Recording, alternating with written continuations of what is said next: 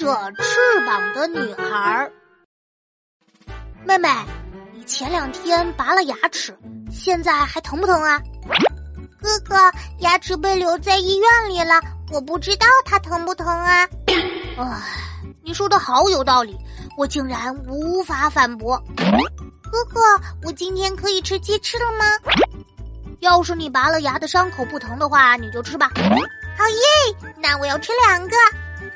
橘朵朵，你一手拿着一根鸡翅，左一口右一口，你是个女孩子，能不能注意一下形象？你看你这个样子像什么？嗯，像挥着翅膀的女孩。小伙伴们，关注我的账号就能成为我的粉丝啦！点击页面上的曲小琪，马上收听我所有的节目吧。